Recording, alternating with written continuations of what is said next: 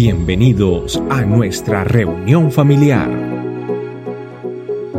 El programa de este camino para toda la familia.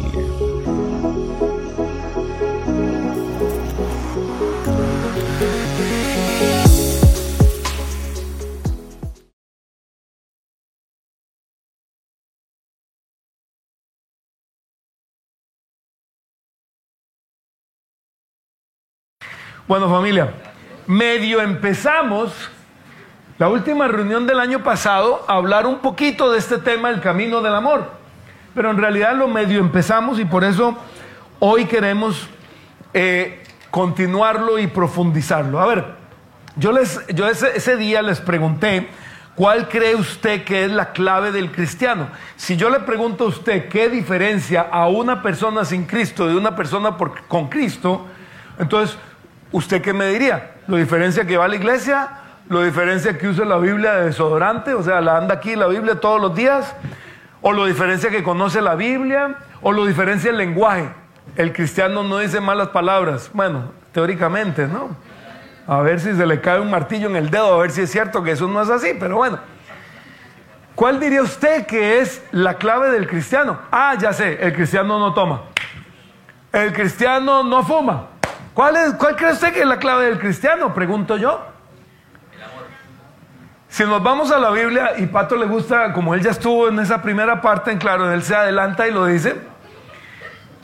Pero definitivamente, la palabra de Dios es la que nos dice que nos diferencia. Jesucristo hablando a sus discípulos les dice, así que ahora les doy un nuevo mandamiento. Ámense unos a otros. Y pongan atención a una cosa. Cuando dice unos a otros, ¿a quiénes se refiere? ¿A quiénes? ¿A los de la iglesia? A todos. Todos los seres humanos de- que, que habitamos en la tierra. Claro. Obviamente, con los que tenemos contacto. Muy difícil amar a alguien que no conocemos.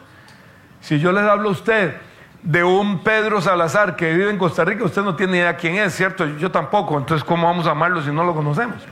Pero, pero sí amar a los que conocemos, al vecino, al, al compañero de trabajo, al, al qué sé yo, al que nos atiende en una tienda, etcétera. Dice, tal como yo los he amado, ustedes deben amarse unos a otros. Pare otra vez. ¿Cómo quiere el Señor que nos amemos unos a otros? Oiga, eso es mucho nivel de amor. ¿Tú has visto esos videitos bobos que hacen eh, no sé cuánto nivel Dios? Bueno, ahí está, amor nivel Dios. Es un mucho nivel de amor. Jesucristo fue a morir por amor a usted y a mí a la cruz. Eso es mucho nivel de amor. Y pero eso es lo que Él nos está pidiendo. ¿O lo estoy leyendo mal? A ver, leámoslo de nuevo. Tal como yo los he amado, ustedes deben amarse unos a otros. ¿Eso es lo que dice? A ver, tal vez en inglés lo dice de frente. Just as I have loved you, you should love each other. No dice lo mismo. Right, Nick? Exactly the same in English. Entonces, familia, Dios quiere que nos amemos unos a otros con el nivel de amor con el que Cristo nos ha amado. Y sigue diciendo, el amor que tengan unos por otros será la que...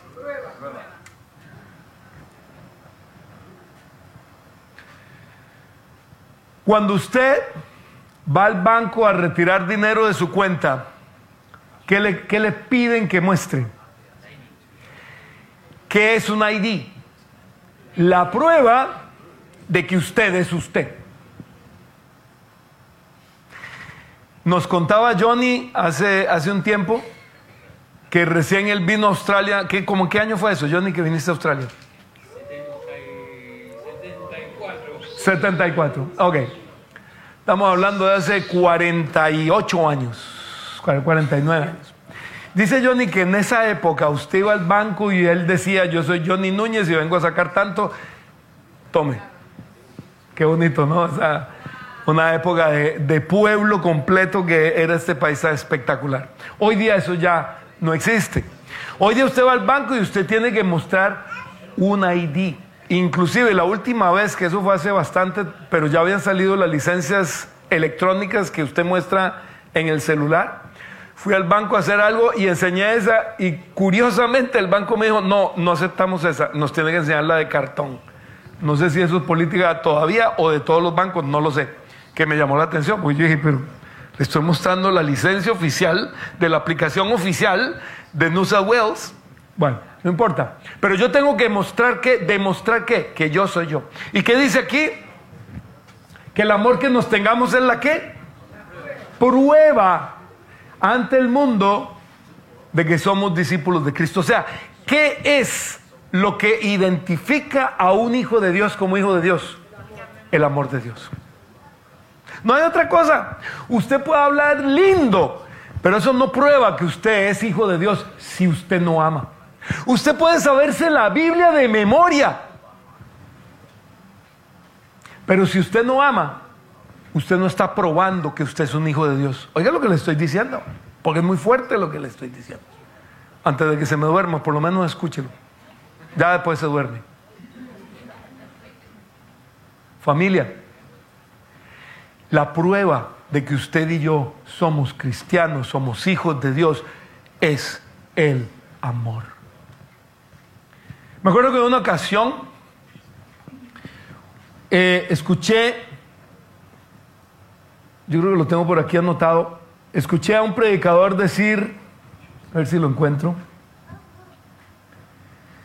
escuché a un predicador decir, si tú eres cristiano y no puedes, no, no, no lo anoté, si tú eres cristiano, así aquí está, y no puedes definir los atributos de Dios, no puedes definirte o, difícilmente te puedes llamar cristiano. ¿Y ¿Sabe qué quiere que le diga yo? Que no estoy de acuerdo para nada con ese predicador porque no es lo que la Biblia dice. Es más, quiere que le diga más, no me he encontrado en la Biblia una lista de atributos. Aprendan de memoria, lista de atributos de Dios. Punto uno, es eterno. Punto dos, etcétera, etcétera. ¿Usted la ha visto la lista? Sabemos los atributos de Dios porque leemos la Biblia y lo sabemos porque tenemos comunión con Él. Pero no es una lista de atributos de Dios lo que me hace verdaderamente ser cristiano. ¿Qué me hace ser cristiano? El amor de Dios. Y por eso con mucho cariño le digo, tenga mucho cuidado lo que ando oyendo, porque hay gente que le encanta andar oyendo predicaciones y oye predicaciones y suena muy bíblico, pero pídale al pastor, muéstreme el pasaje de la Biblia. Familia, entendiendo esto entonces, y entendiendo que el que nos da el amor es el Espíritu Santo, porque aquí el apóstol Pablo nos lo dice que Dios ha derramado su amor en nuestro corazón por el Espíritu Santo que Él nos ha dado. Entonces yo quiero que veamos hoy tres pasos. ¿Se acuerdan los pasos que vimos la semana pasada con, con mi amada esposa? A ver, ¿quiénes vinieron el sábado pasado? Los que vinieron el sábado pasado, levanten la mano. Ok, ustedes que vinieron el sábado pasado, les tengo la buena noticia que Emilia ya acepta que cuando el Señor le, le regale la casa, yo también puedo ir con ella. O sea, ya es un testimonio. Pero bueno, para que no sabe qué estoy hablando, puede ir a buscar la predicación del sábado pasado allá, Facebook. Ahí está, de hace exactamente siete días. Bueno, el primer paso en toda familia es recibir el amor de Dios. Usted y yo no podemos dar, ¿qué? Lo que no tenemos. Yo no puedo dar lo que no tengo. Si no tengo el amor de Dios, yo no puedo dar el amor de Dios.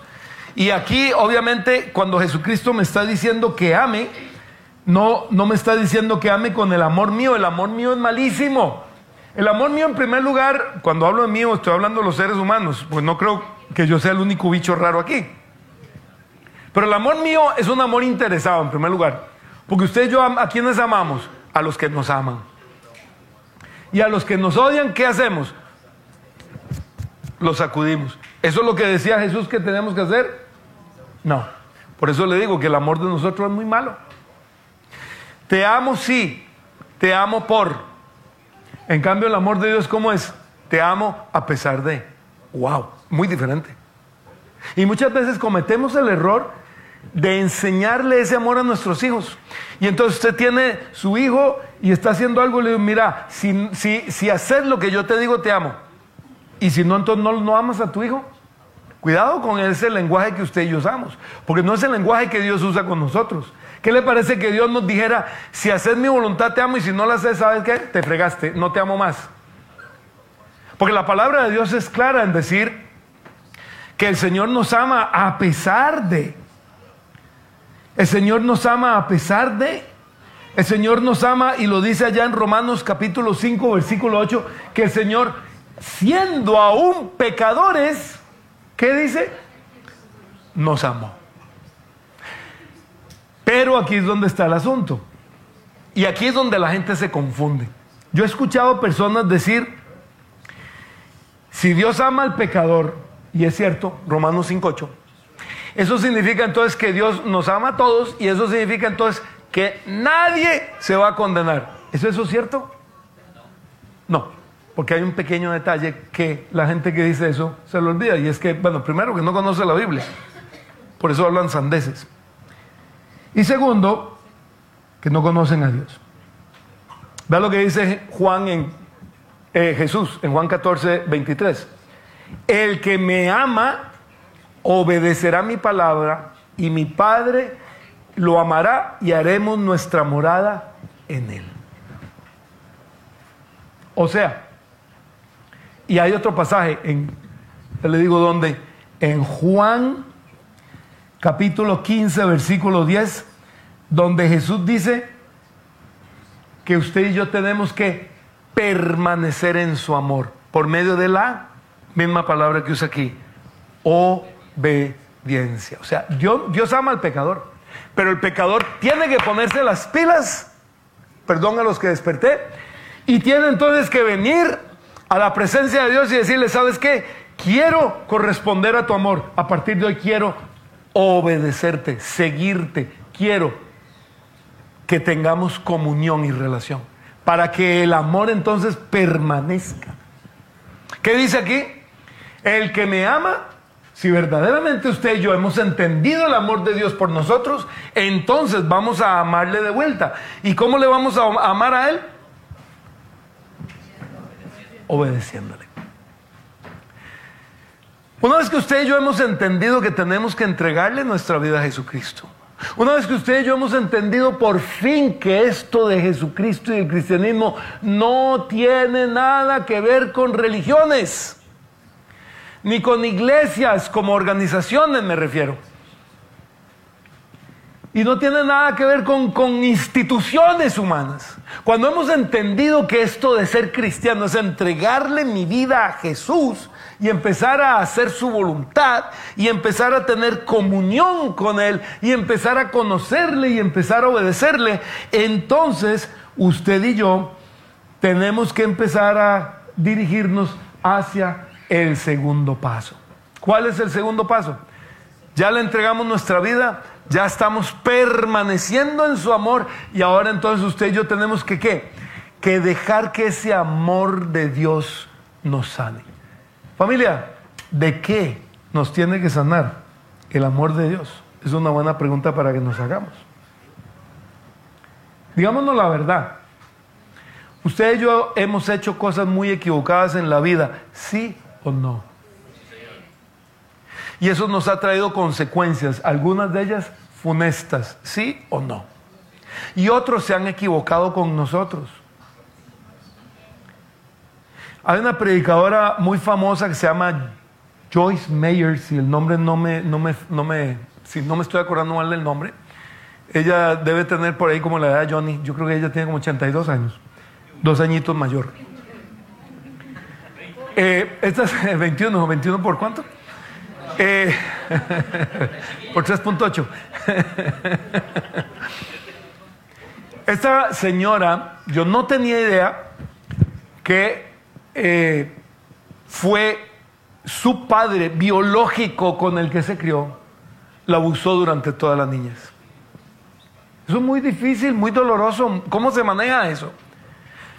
Y aquí vemos caras, pero no conocemos historias de cuántos de ustedes fueron abusados físicamente, sexualmente, eh, psicológicamente, ¿De cuántos de ustedes sufrieron, por ejemplo, eh, violencia doméstica o vieron violencia doméstica en su hogar? ¿Vieron a su, su, padre pegarle a su madre, por ejemplo? ¿O vieron a su padre ser infiel a su madre o a su madre ser infiel a su padre? ¿O sufrieron el abandono de uno de sus padres o de los dos padres, de los progenitores?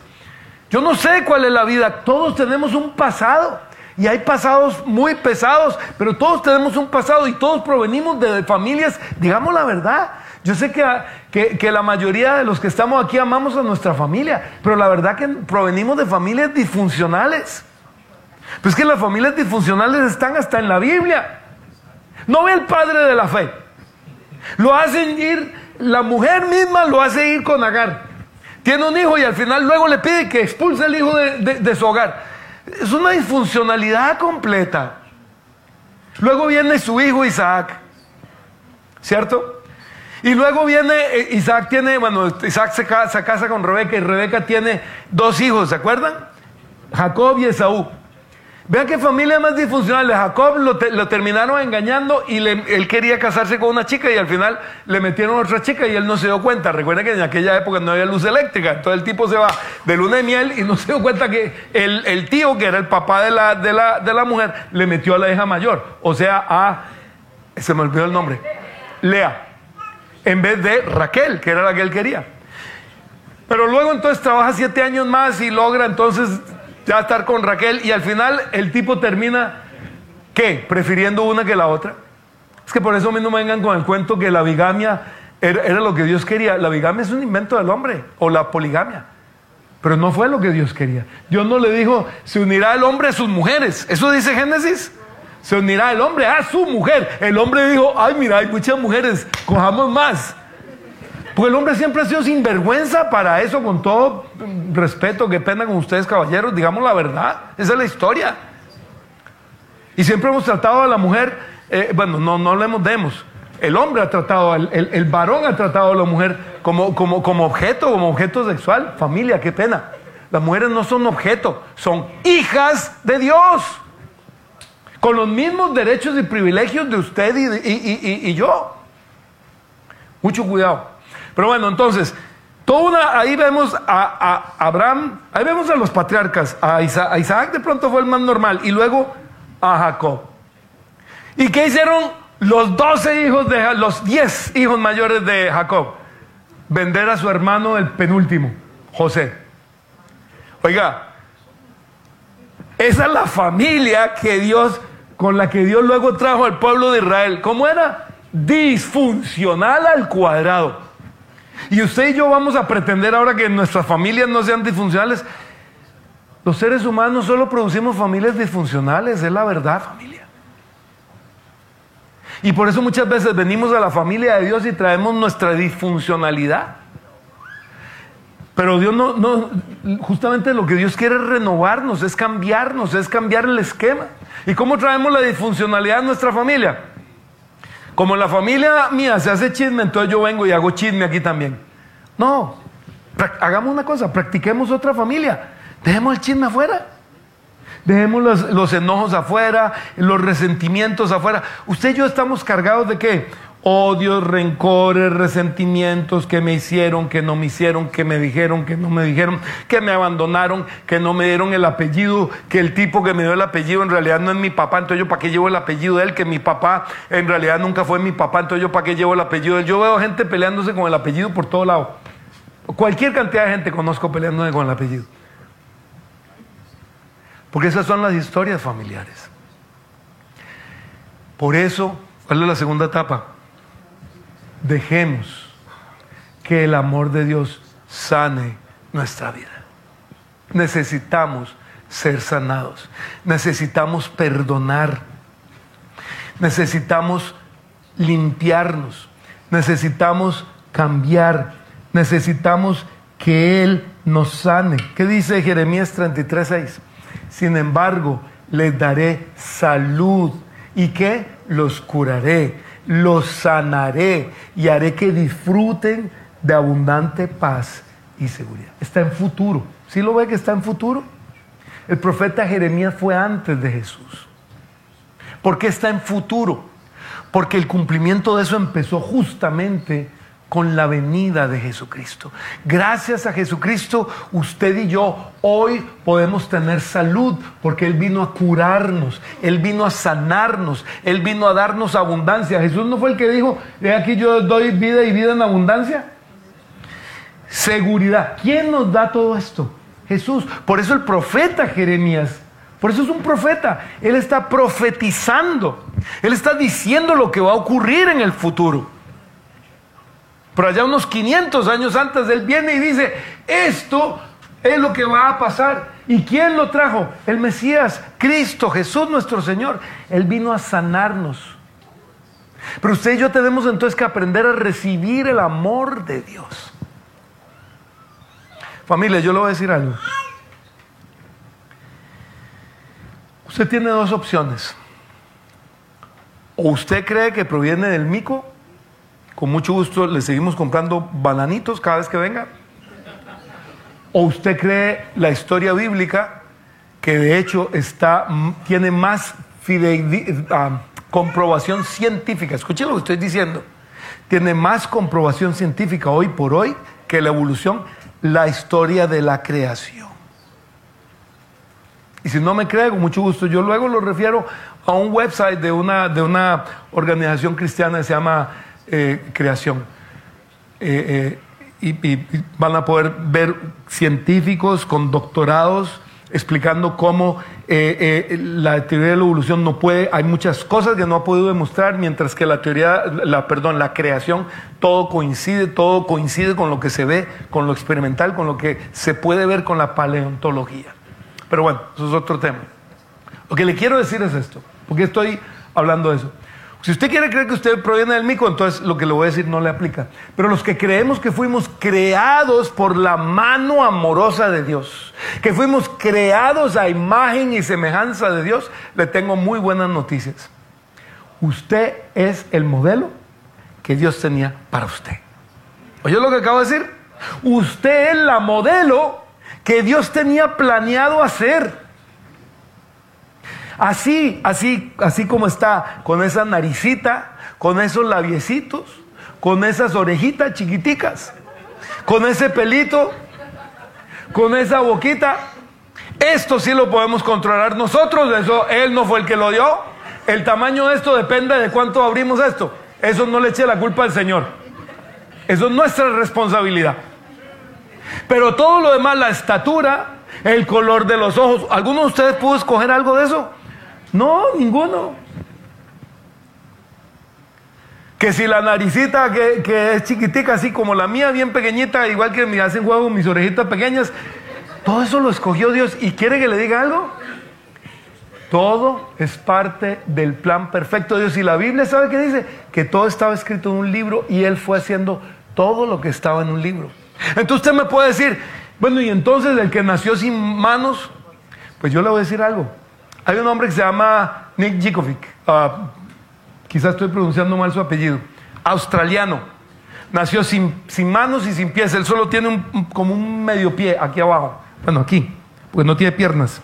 Tiene como un pie, no tiene piernas, no tiene brazos. Nick Jikovic, si no me equivoco, es su nombre. Es australiano, aunque hoy por hoy creo que está viviendo en, los Estados Unidos. Ese tipo es cristiano. ¿Usted sabe lo que él hace?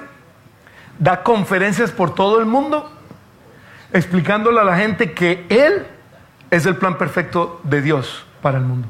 Y que el cuerpo que él tiene era el cuerpo que él necesitaba. Y yo cuando, yo me leí un libro de él, por cierto, y yo cuando, cuando lo he, visto dando esas conferencias, incluso un día le llevaron un niño igual, igual, igual, igual que él, sin piernas y sin brazos. ¿Sabe lo que ha hecho ese tipo? Le ha, logrado que la gente entienda que Dios no se equivocó con nosotros. Ese tipo vive, le garantizo, vive una vida más plena que muchos de nosotros aquí, con dos piernas y dos brazos. El tipo tiene hijos los, los, abraza. Hay una foto donde él sale con una, una tira aquí de, tela, donde tiene uno de sus hijos. El tipo nada, el tipo hace surf, que como buen australiano, etcétera, etcétera. O sea, es una locura. Él dice que un día se entendió leyendo y leyendo y leyendo la Biblia y fue creado un hogar cristiano. Los papás nunca, y esa fue un gran, una gran cosa de los papás. Y una vez papás, apunten. Ustedes y yo te cometemos el error de querer hacerle todo a nuestros hijos. Ay, ayudémoslo, ay, pongámosle. A él nunca le hicieron nada. Lo pusieron, lo trataron como un niño que tuviera brazos y piernas. Que tenía que ir a hacer, vaya haga. Que tenía que poner, vaya ponga. Que tiene que subir escaleras, súbelas. Porque él tenía que aprenderse a defender en la vida. Qué gran cosa hacen los papás cuando dejan que sus hijos hagan lo que tienen que hacer. Y cuando no le facilitan todo y le dan todo en la mano. Qué mal cosa hacemos los papás cuando le facilitamos todo y le ponemos todo. Este muchacho entonces fue desarrollándose de esa manera y leyendo y leyendo la Biblia, él descubrió que el plan de Dios era ser como él. ¿Y sabe qué? Él entendió que la función de él era andar por el mundo compartiéndole al mundo que cada uno es un plan perfecto en las manos de Dios, pero lo que yo tengo que aprender a descubrir es cuál es el plan de Dios para mí. Él descubrió el de él. Y le digo, vive una plenitud tremenda. Yo nunca he visto una foto ni un video donde el tipo no salga sonriendo. Él siempre tiene, esas personas que siempre tienen una sonrisa, ¿usted ha visto? Hay gente que siempre tiene una sonrisa toda la más linda en la cara. Y yo a veces quisiera, como no sé si operarme para que me quede marcada la sonrisa siempre. Pues me, me encanta. Venga, así mi nuera, por ejemplo, mi nuera toda la vida, yo siempre la veo y siempre está, me encanta, me encanta la gente que siempre tiene una sonrisa en la cara. El tipo siempre tiene una sonrisa en la cara. Él entendió que Él es el plan perfecto de Dios. Déjenme decirle una cosa, usted y yo somos el plan perfecto de Dios. Si usted hoy se siente desubicado, si usted no sabe qué hacer, si usted se siente que no sirve, el problema no es de Dios, el problema es suyo, que usted se desconectó de Dios y no ha entendido el plan que Dios tiene para usted. Pero le tengo buenas noticias. Simplemente reconéctese con Él, déjese llenar de su amor y empiece a descubrir el plan que Dios tiene para su vida, porque Él tiene un plan para usted. Él tiene un plan. ¿Usted cree que usted está aquí de casualidad en Australia? ¿Usted cree que usted está aquí en Australia porque a usted le ocurrió que venía? Ah, no, yo vengo para Australia y usted vino a Australia. No, Dios tiene un plan para usted. Descúbralo. He oído hasta la saciedad hombres y mujeres que dicen, si yo no hubiera venido a Australia, no hubiera conocido de Dios. Hasta la saciedad he escuchado eso. Ahí están levantándome la mano y diciendo amén unos. Porque es la verdad. Dios tiene un plan para usted. No creo que usted vino aquí, ah, no, fue un producto del accidente. No, familia, en la familia de Dios, en las cosas de Dios no hay accidentes. Los accidentes son los que se inventan los hombres porque no hayan cómo explicar cosas. Entonces, no, eh, eh, apareció una célula, la célula se multiplicó, se hicieron cuentos. Dios no hace accidentes. Dios tiene una mente infinita, planea todo y el chiste es, vayamos a su presencia y aprendamos lo que Él tiene para usted y para mí. El Señor entonces tiene sanidad para usted y para mí. Pero apropiémonos de esa sanidad, dejemos que el amor de Él venga y nos sane, nos limpie, nos se lleve el rencor, que usted pueda a partir de ahora ver a la persona que le hizo daño y amarla. ¿Cómo es que dice la palabra que leímos? ¿Se acuerdan? Que nos amemos que unos a otros. Es todo un ejercicio con el amor de Dios. Pero yo tengo que primero ser impregnado del amor de Dios. Por eso, allá en Lucas, espérese, le digo dónde en Lucas se me va el pasaje. En Lucas, o en, no, se me fue el pasaje. En Lucas 15, si no me equivoco, dice, el pasaje que vimos la semana pasada con Emilita, ¿se acuerdan? Que vino un tipo a preguntarle a Jesús, ¿cuál es el primer mandamiento? Ama al Señor tu Dios con toda tu alma, con todo tu corazón, con todas tus fuerzas, con toda tu mente. Y el segundo, ama a tu prójimo como a ti mismo. Ve qué interesante el orden. El orden es muy interesante porque justamente es en ese orden en el que usted y yo vamos a poder funcionar y vamos a poder, Lucas 10, Lucas 10, ya me acordé, Lucas 10, 27, es en ese orden en el que usted y yo vamos a poder funcionar. Primero, yo tengo que recibir el amor de Dios, enamorarme del Señor y voy entonces a poder que amarme a mí mismo, para poder entonces que amar a los demás. Yo le pregunto una cosa, ¿yo puedo amar a los demás sin amarme a mí mismo?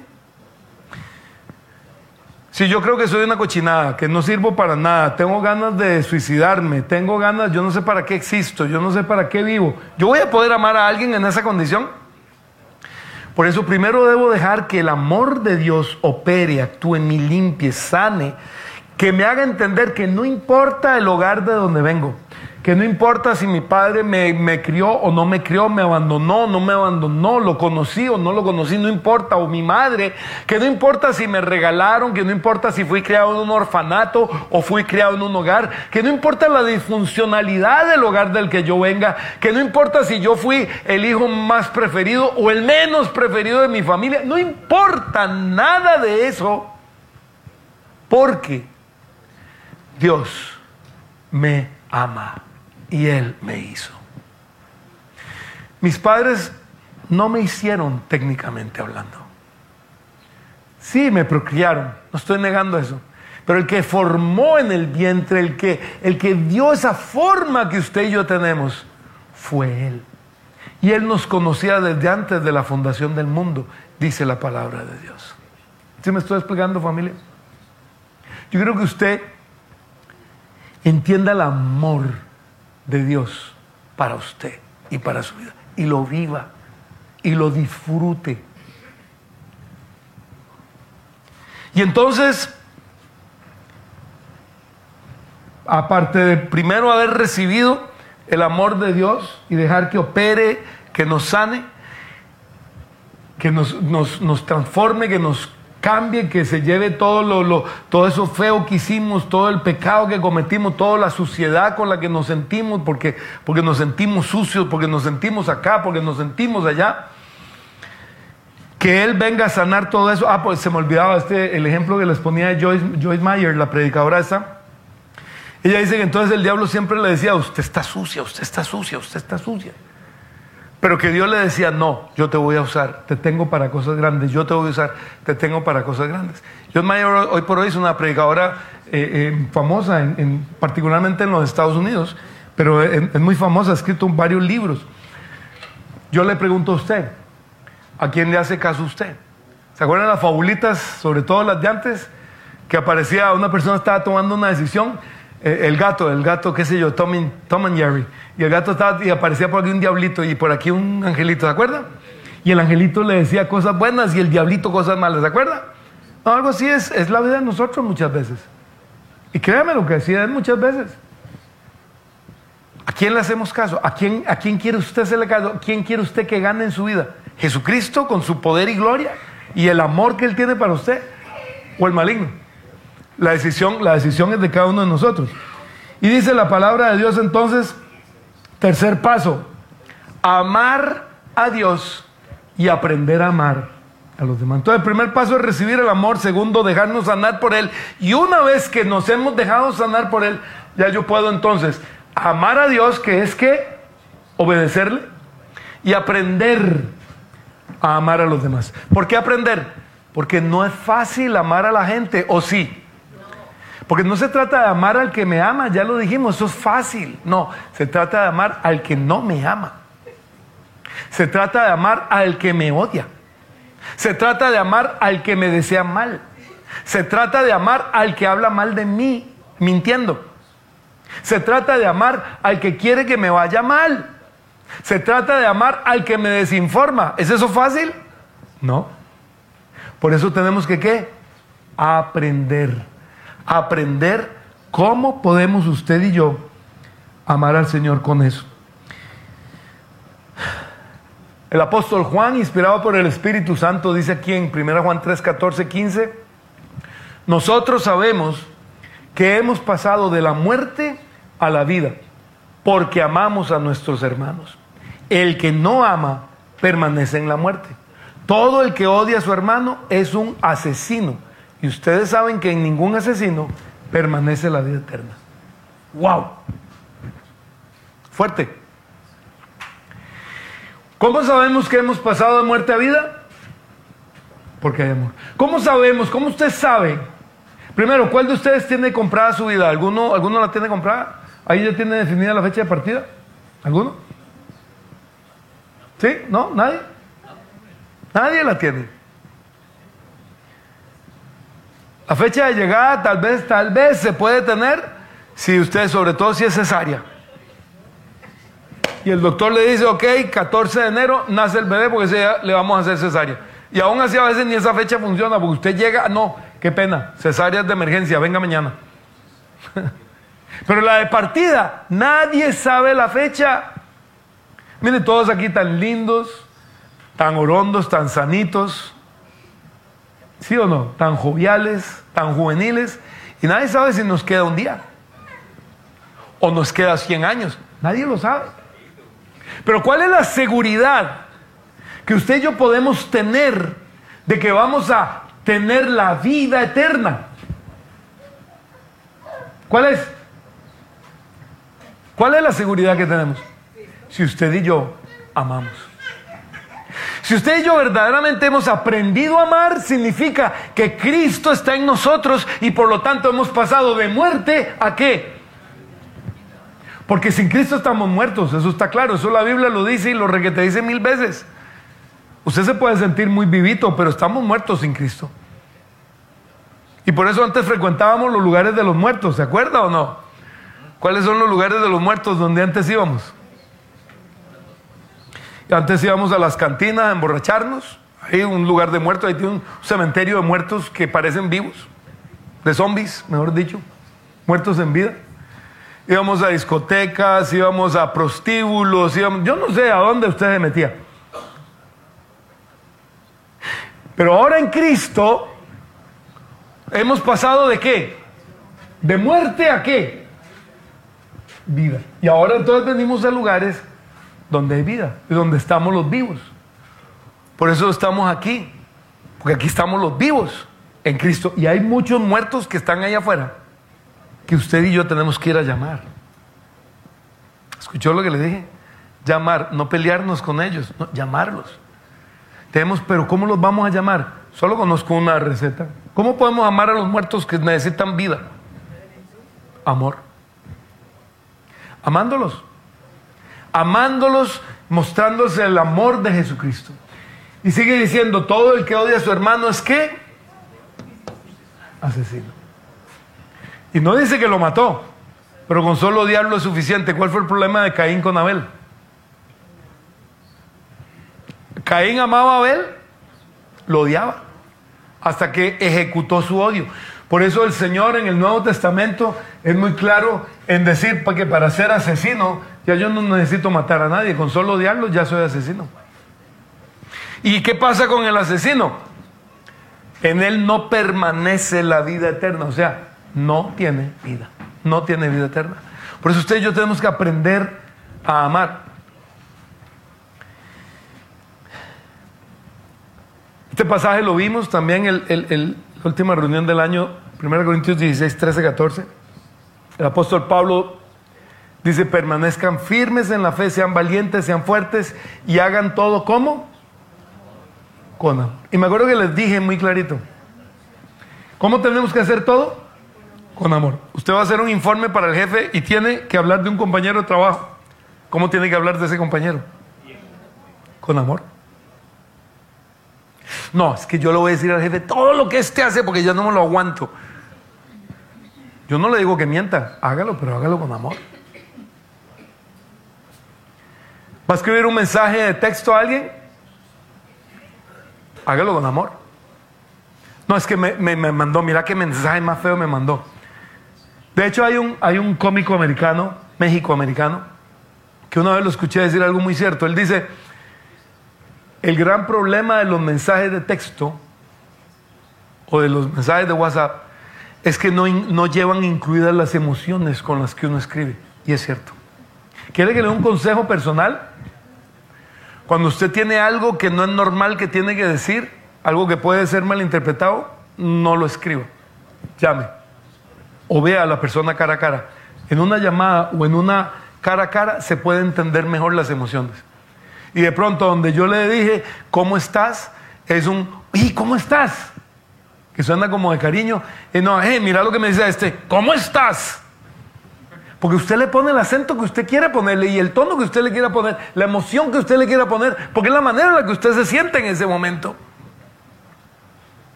¿Va a escribir un mensaje? ¿Va a escribir un email? Hágalo con amor. ¿Va a llamar a alguien? Llámalo con amor. ¿Va a visitar a alguien? Visítelo con amor. Todas vuestras cosas sean hechas con amor. Le pidieron en el trabajo que hiciera algo que usted no le tocaba hacer. Usted tiene dos alternativas. O la hace, lo hace refunfuñando. Ah, bueno, va a disfrutar, ¿no? Se va a amargar, sí. Probablemente se va a cortar su vida, su hígado, probablemente va a empezar a trabajar mal, por si no lo sabía. Somos seres integrales, espíritu, alma y cuerpo integrales, y ese refunfuñar afecta físicamente su cuerpo. Por eso después llega a la casa y está con diarrea, ay, no sé qué me cayó mal. No, le cayó mal su, su mal genio. El mal genio que se tragó fue lo que le cayó mal. Y usted se ríe, pero usted sabe que es cierto, porque nos ha pasado a todos. Pero en cambio usted le ponen a hacer lo que no tenía que hacer. Dice, Señor, lo voy a hacer como para ti, no me parece justo, pero lo voy a hacer para tu gloria. Y lo hago disfrutando. Ahora sí, dígame, ¿va a haber diferencia? Mucha. Mucha. Usted va a salir del trabajo contento, va a salir aquí, va a salir allá. Le van a ver una actitud. Mejor dicho, usted va a salir feliz. ¿Quiere que le diga cuál era el secreto de los que estamos siguiendo la lectura, el plan de lectura que los invitamos a principio de año? Ya acabamos de leer la historia, o estamos leyendo la historia de José, ¿cierto? Ya, ya están a punto de llegar la familia eh, o están llegando la familia ya a Egipto. ¿Cuál fue el secreto de José? Estoy seguro que José no refunfuñaba. Cuando fue vendido a Potifar, ¿qué pasó con él? Le puso toda la casa a Potifar en orden. Mejor dicho, él trabajó la casa de Potifar como si fuera qué? Su propia casa. Injustamente una vieja loca que era la esposa de Potifar, porque una vieja loca, la prostituta quería acostarse con el pobre José, pues el tipo tenía el defecto que algunos hombres tenemos, y somos guapos y qué sé yo. José tenía ese defecto. Termina en la cárcel porque él no quiso. ¿Y qué hizo en la cárcel? ¿Se puso a refunfuñar? Cualquiera de nosotros lo hubiera hecho. Además, yo creo que yo hubiera llegado a la cárcel y digo, ¿sabe qué, señor? De nada me sirvió ser correcto. ¿Para qué? ¿Para que me manda a la cárcel de premio? ¿O no? no refunfuñó. ¿Qué hizo? Se convirtió en el, en el reo estrella. Él era el que tenía a cargo la cárcel. Mejor dicho, él era el administrador de la cárcel. Qué impresionante, ¿no? Hasta que Dios lo puso en la posición que lo tenía que poner. Familia, ¿cómo quiere el Señor que hagamos todo? ¿Está poniendo condiciones? Si se lo pidieron mal, no lo haga con amor. Ahí dice eso. Si se lo pidió a alguien que no lo quiere, no lo haga con amor. Ahí dice eso. Si le va a hablar a alguien que, ha hablado mal de usted, no, no lo haga con amor, porque dice, mire, eso es lo que dice ahí. No pone condiciones. Hagámoslo todo con amor, punto. Vas a hablar con alguien, hazlo con amor. Le vas a decir a alguien que está haciendo algo mal, háblelo, pero háblelo con amor. No venga a decirle, mira, es que vos sos un desgraciado, ¿por qué me estás haciendo esto? ¿Eso es amor? No. Mira, mira, yo, yo quiero, ¿por qué no le pregunta primero? Yo quiero saber si fue que yo te hice algo malo. En una ocasión, uno de mis mejores amigos de mi adolescencia, gracias, me hacía falta. En una ocasión, uno de mis mejores amigos de, mi adolescencia, me acuerdo que empezó a raro conmigo, se, se alejaba, no, no, no estaba, o sea, se hizo muy, muy raro conmigo. Y yo me acuerdo que fui a hablar con el grupo ese cristiano donde mi esposa y yo nos conocimos. Teníamos cuatro, cuatro pastores, eran los líderes. Fui a hablar con uno de ellos y le dije, yo no sé qué le pasa a fulanito, qué le pasa, se puso muy raro conmigo. Y me enseñó un pasaje de la Biblia donde dice Jesús, si tu hermano tiene algo contra ti, ve y arréglate con él. Pero oiga lo que dice el pasaje. No dice si tú tienes algo contra tu hermano. ¿Qué dice? Si tu hermano tiene algo contra ti. Yo no tenía nada contra él. De hecho, no entendía qué pasaba. Él tenía algo contra mí. Entonces este señor me dijo, vaya, pregúntale, ¿en qué te ofendí? Y pídele perdón. Por el, eh, de primera entrada, le confieso, me, me, entró en reversa. ¿Sí o no?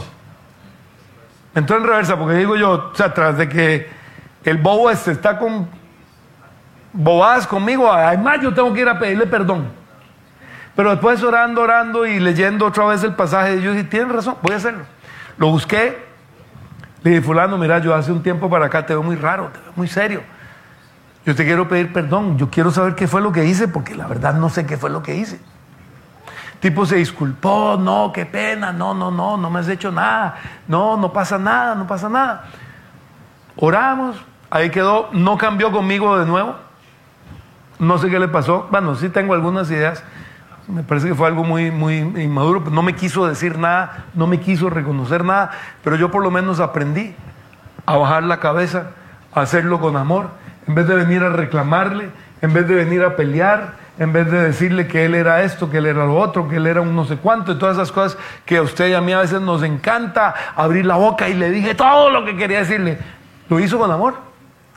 Si no lo hiciste con amor, qué lástima que le dijiste todo lo que querías decirle. Pero si lo hiciste con amor, gloria a Dios. ¿Cómo tenemos que hacer todo? ¿Para quién? ¿Para unos? Incluyendo para la esposa, caballeros. Porque yo sé que muchos maridos, la esposa le pide, saque la basura. ¡Ay!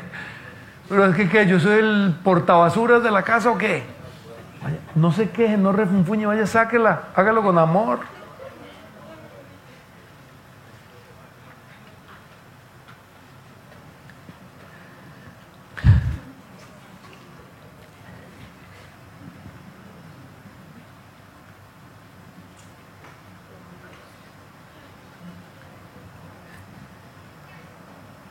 ¿Cuál es la primera? A ver, veámoslo aquí, repasémoslo.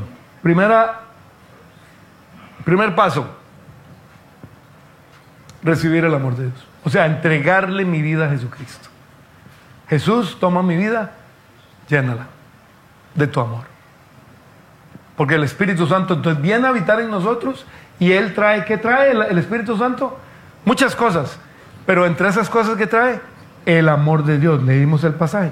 Segundo, dejémonos sanar entonces por ese amor que el Espíritu Santo trae a nosotros perdonemos, limpiémonos, perdonemos a nuestro papá, a nuestra mamá, al abuelo, a la abuela, al que me traicionó, al que me mintió, al que me engañó, a la que me dejó, a, a toda la gente que usted y yo tenemos que perdonar, pidamos perdón. Eso también es importante porque usted, la gente ha pecado contra mí, sí, pero yo también he pecado contra la gente. No nos juguemos aquí de santicos. Yo también tengo que pedir perdón. Vaya, pida perdón. Pídale perdón a este que le dijiste, que le hiciste, que no sé cuánto, que pensaste mal de él, que pensaste mal de ella.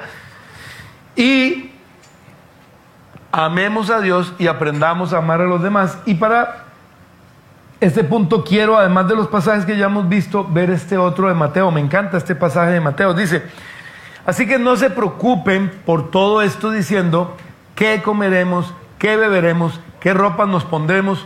¿Nos preocupa o no nos preocupa esas cosas? Claro.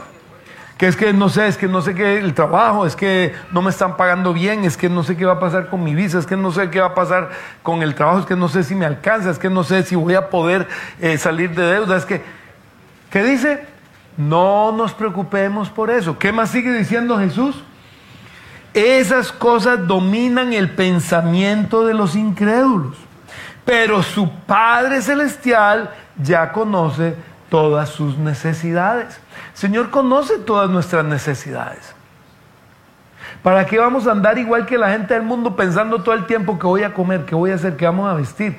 ¿Nos irá a alcanzar? No nos irá a alcanzar. Estoy preocupado, es que me quedé sin trabajo, es que tengo que pagar una cuenta, es que relax, ore. Eso es de hecho la propuesta que el Señor nos da. Ore, con, al Señor eso. Él conoce, dicen nuestras necesidades. Y aquí viene la propuesta de Dios. Versículo 33. Busquen trabajo nuevo, un trabajo que le paguen más. ¿Qué dice ahí? Busquen dinero caído en la calle. Busquen un préstamo. ¿Qué dice ahí? Busquen el reino de Dios por encima de todo lo demás y lleven una vida justa y Él les dará todo lo que necesiten. No estoy diciendo que no busque un mejor trabajo. Bienvenido, hágale. Yo creo que es mejor que usted tenga un buen trabajo que tenga dos malos trabajos. Con todo amor se lo digo.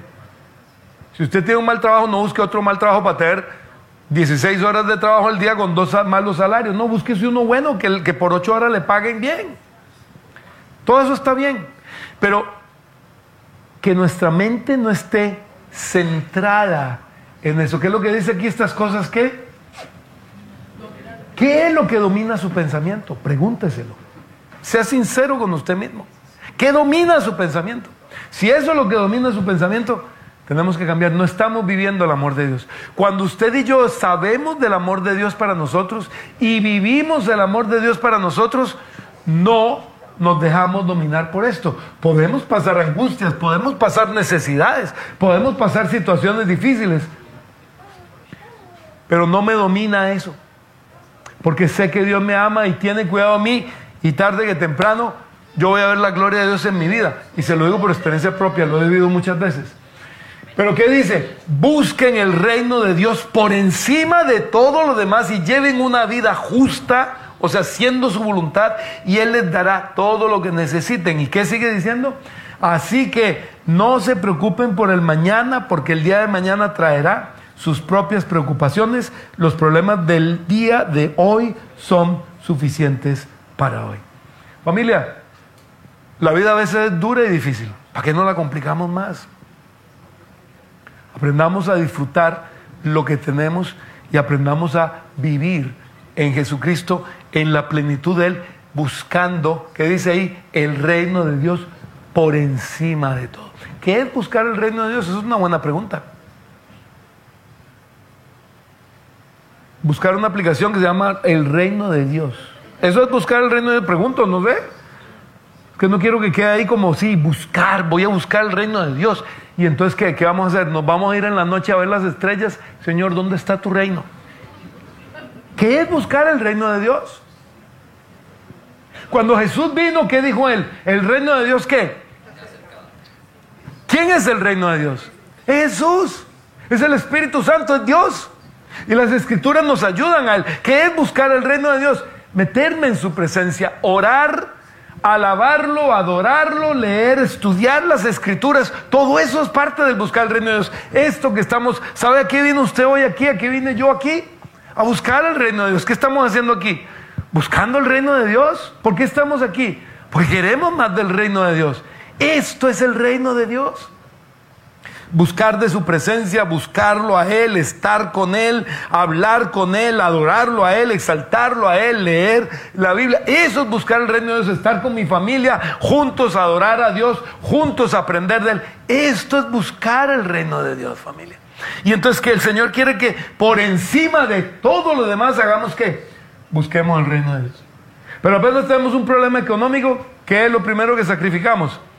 El reino de Dios porque tenemos que trabajar más. Entonces ya no tengo tiempo para orar, ya no tengo tiempo para leer la Biblia, ya no, ya no puedo venir el sábado a la reunión. ¿Por qué?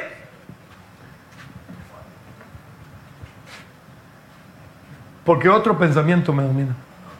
¿Cuál otro pensamiento? Ay, ¿qué voy a comer? ¿Qué voy a beber? ¿Qué ropa me voy a poner? Y nos pasa a algunas damas, ¿cierto? Que antes de, de salir de la casa se probó 10 vestidos diferentes. Hasta que por fin el número 11 fue el que dijo, este es. ¿Qué nos vamos a poner? Familia. Que eso no domine nuestra vida. Que lo que domine nuestra vida sea el reino de Dios. Para la gloria de Dios. Familia, mi invitación hoy es entonces a que usted y yo aprendamos a vivir el amor y en el amor de Dios. Recibirlo disfrutarlo, dejarlo operar y darlo a los demás. ¿Cómo vamos a hacer las cosas? Con amor. ¿Cómo vamos a recibir todo? Con amor. ¿Qué dice la Biblia cuando los problemas vengan? ¿Qué tenemos que hacer? ¿Refunfuñar? Dice, den gracias en todo y por todo. Los problemas no son enviados por Dios por si acaso. Como alguien por ahí decía, esta pandemia que nos envió Dios, Lea la Biblia, hombre, que las cosas malas no vienen de Dios, las cosas malas vienen del enemigo, eso está claro. Tengo una pandemia, me la mandó el Señor. Pero gloria a Dios por las cosas que Dios puede hacer a través de las cosas malas que el enemigo nos manda. Romanos 8:28. ¿O no es lo que dice Romanos 8:28? Y si no sabe qué dice, se lo dejo de tarea. Familia, yo quiero que oremos. Yo creo que nos pongamos de pie. Y que oremos en las tres etapas. Si usted aún no ha llegado a la primera etapa, yo quiero que usted le entregue su vida a Jesús. y usted empieza a vivir para Él. La vida que Él tiene para usted.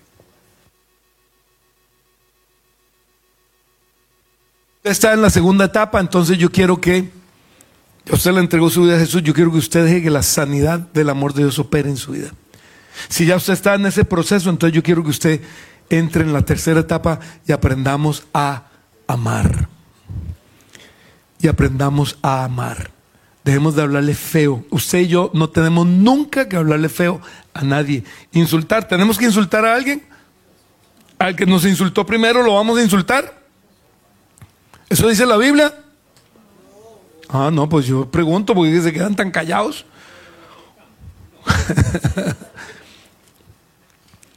El que lo ofendió en Facebook, usted que le, va a poner una retaíla más fuerte todavía, lo va a dejar callado. Déjelo. Yo con todo cariño le digo algo. ¿ah?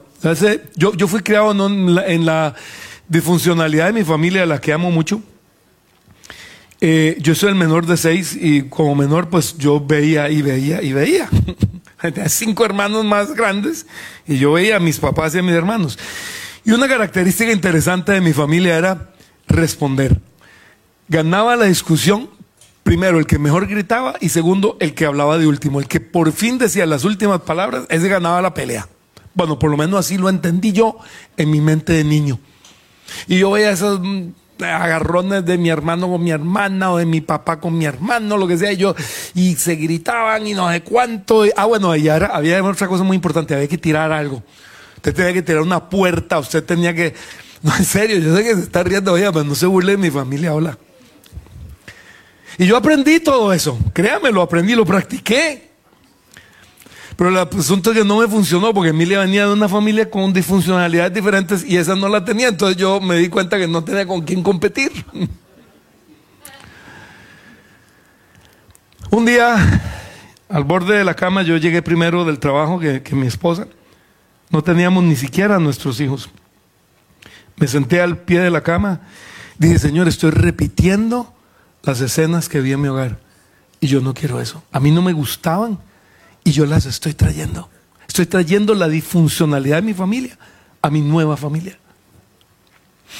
Le pedí perdón al Señor, le pedí al Señor, al Espíritu Santo que me ayudara. Mi esposa, si usted le pregunta a ella, hasta el día de hoy dice que a partir de ese día, que ella recuerda el momento en que yo empecé a cambiar, mi, mi, manera de ser en eso, se me empezó a ir el mal genio, se me empezó a ir toda esa disfuncionalidad.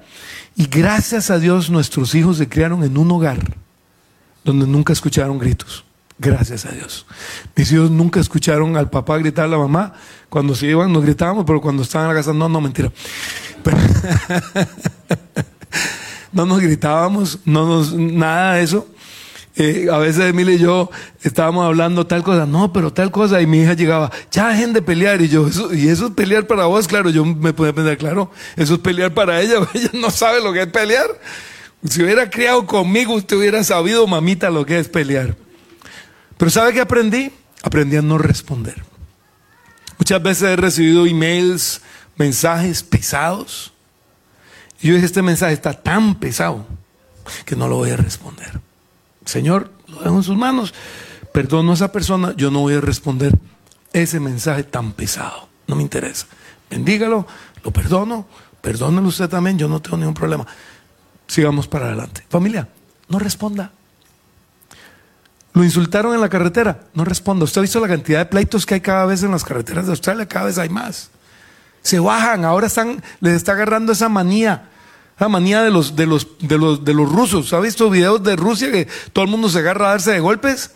Bueno, les está agarrando esa bendita maña aquí en Australia. Ya lo he visto más de una vez. Vean las noticias. Se bajan y empiezan a grintarse y a, pegarse y no sé cuánto. Familia, no responda. Más bien pida perdón. Si usted hizo algo, pida perdón. Y si usted no sabe qué hizo, igual pida perdón. Ay, perdón. Yo no sé qué hice, pero perdón. No pelee. No responda. ¿Usted puede pelear con alguien que no le responde? ¿Cierto que lo dejan a uno? Y uno pelea y uno emocionado y la persona se queda callada y uno dice, no vas a pelear. No responda. Aprendamos a amar. Aprendamos a amarnos. Yo creo que le debo parecer loco a más de uno. Una vez alguien le, empezó a tocar el pito y yo nunca entendí por qué. Y yo digo, ¿qué le hago? ¿Qué le hago? ¿Qué le hago? Entonces, la gente aquí normalmente usted sabe qué hace. No, saca un dedo. No le voy a enseñar cuál. Pero yo le hice algo diferente. Yo le hice, te amo, I love you. Y la persona se me quedó viendo así como, ¿qué le pasa a este? Y se fue. Claro, el tipo no pudo pelear. ¿Qué, me va, qué, iba a rebotar todos sus insultos con un I love you? No tiene sentido. Para él no tiene sentido. Para mí mucho. Porque estoy aprendiendo a amar. Tenemos que... Ese aprendizaje de familia no es fácil. No nacimos, ninguno nació amando. Y muchos no recibimos amor ni en nuestros hogares. Pero lo tenemos en Cristo. Jesús, gracias. Porque tú en la cruz nos demostraste lo que es, de lo que es capaz el verdadero amor, el amor de Dios.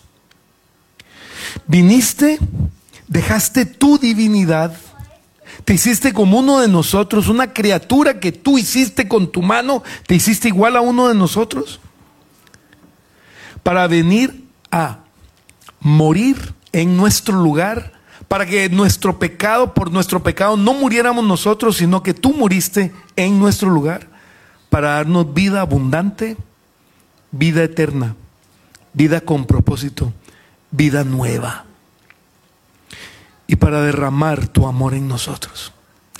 Jesús, hoy recibimos tu amor. Y reciba, si usted está en la primera etapa, reciba el amor de Cristo y dígale, Jesús, te entrego mi vida en tus manos. Si usted está en la segunda etapa, dígale, Señor, quiero que sanen mi vida. Mira todos estos problemas que yo tuve en mi infancia, en mi niñez, en mi adolescencia, en mi juventud, el año pasado, cuando sea. Señor, quiero que me sanes, quiero cambiar, no quiero ser el mismo, no quiero cargar todo este morral de malos recuerdos, de cosas dolorosas, de cosas pesadas. No quiero más eso, Señor. Quiero aprender a perdonar y empiece a perdonar desde su padre Así no lo haya conocido, usted tuvo un padre, si no, no estaría aquí, a su madre, sus hermanos, sus tíos, abuelas, su país, su, su, no sé, su esposa, su exesposa, su esposo, su exesposo, sus hijos, lo que, todo lo que sea. Su maestra de primaria, su compañero, el que le mintió, el que le engañó, la mujer que no sé cuánto, el hombre que no sé qué, todo. Perdone, oye, es el día para que el amor de Dios opere en usted y usted sea sanado. Y pídale perdón a Dios también en esa sanidad por todo lo malo que hemos hecho, porque hemos dañado, hemos ofendido, hemos pecado contra Dios y contra las personas. Hemos hecho mucho daño usted y yo también, con nuestra lengua, con nuestras acciones, con nuestros pensamientos. Hemos odiado. Y el odio es muerte. Señor, te pedimos perdón. Y ahora pase a la tercera etapa y dígale, Señor, quiero entonces aprender a amarte y amarte es obedecerte y por eso quiero trabajar para tu gloria. Quiero, Señor, hacer tu voluntad. Quiero comprometerme contigo. Mi cristianismo no puede ser un cristianismo de papel. Hoy sí, mañana no. Quiero comprometerme a trabajar para tu gloria. Quiero aprender a amar al prójimo y amarte a ti, obedeciéndote y llevando al prójimo a tu camino, Señor. Así quiero amarte, Dios. Buscando primeramente el reino de Dios, tu reino, Jesús. Y buscar tu reino, aparte de buscarte en oración, en adoración, en congregación, también es servirte. Queremos servirte, Dios. Dígasle eso al Señor y dígaselo sin miedo. Dígale, sí, Señor, quiero servirte. El suficiente tiempo le he servido al mundo, 10, 20, 50, 80 años le he servido al mundo. Ahora quiero servirte a ti, Señor, y hacer tu voluntad. Yo le pido a David y a Silvia, si por favor repartimos la Santa Cena. Y la Santa Cena, Eucaristía, Cena del Señor, como usted le quiera llamar, todas las palabras son correctas. La Santa Cena es justamente un recordar el amor de Jesucristo por nosotros.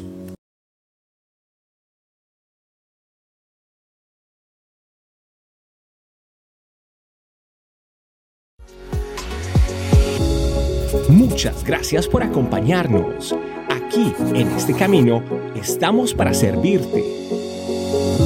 Suscríbete a nuestro canal y déjanos tu comentario. Recuerda, somos este camino, tu familia iglesia.